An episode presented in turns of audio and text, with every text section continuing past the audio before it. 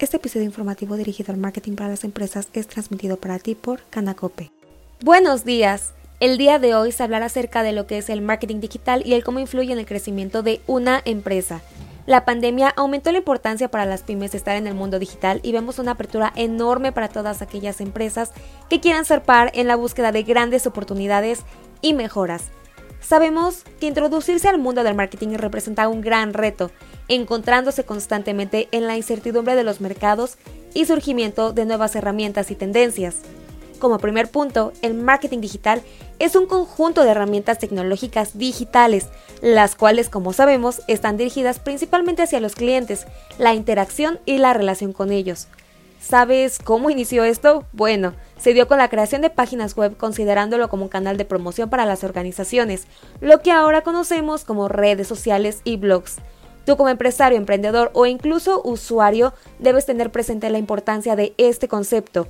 Los cambios que se desataron tras la pandemia propiciaron el cambio de dirección del timón en los negocios para convertirse esto si no en únicamente online en una modalidad donde pudieran alternar este mismo y el modelo convencional, tiendas físicas.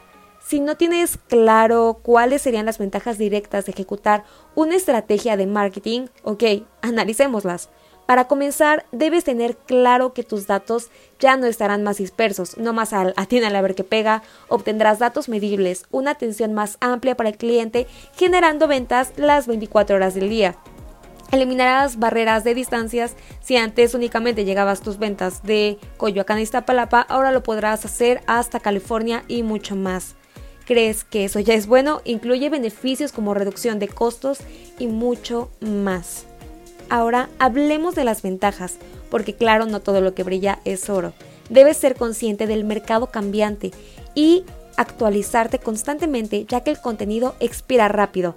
La dependencia tecnológica, la saturación en cuanto al exceso de publicidad, ¿Has podido observar que al ingresar a algunas páginas te aparece anuncio tras anuncio? ¿No te llega a parecer hartante? Bueno, el que tu anuncio forme parte de estos momentos podría no dejarle una gran impresión al consumidor. Entonces, ojo con tus banners. Habrá que tener mucho cuidado con ello. Me gustaría hablar de un ejemplo de una empresa que se potencializó con ayuda de marketing digital. Open English, una escuela en línea de inglés para Latinoamérica e hispanos en Estados Unidos, quienes se enfocaron en el estudio del idioma inglés para los negocios de esta manera, online. Y bueno, hablemos para concluir con este capítulo acerca de los mitos que rodean al marketing digital. Por muchos años hemos visto a medios como la radio y la televisión llevarse el protagonismo en la publicidad, pero considerando la evolución del consumidor en sus compras también, como mitos derivados de estos precarios pensamientos, tenemos el que el marketing de contenidos no ayuda a los negocios. ¿Han escuchado que para qué necesita uno poner su negocio digital? Apuesto que al menos un par de veces.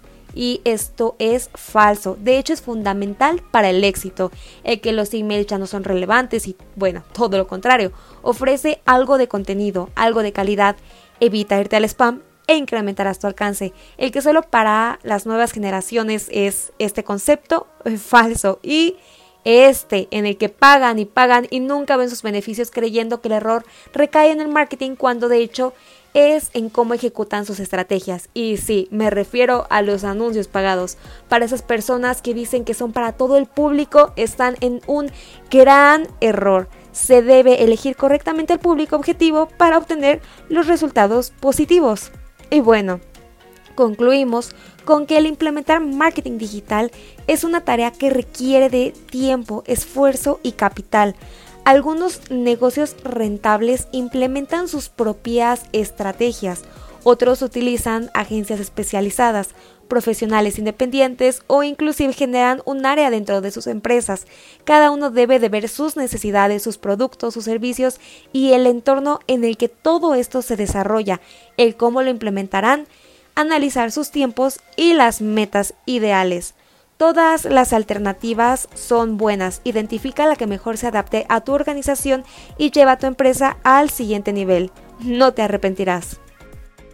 Este programa es producido por la Cámara de Comercio de la Ciudad de México, escrito y narrado por Daphne Bull, brindándoles en este canal información constante y renovada de marketing y el entorno de las empresas. Acércate a Canacope para más información o apoyo con tu negocio.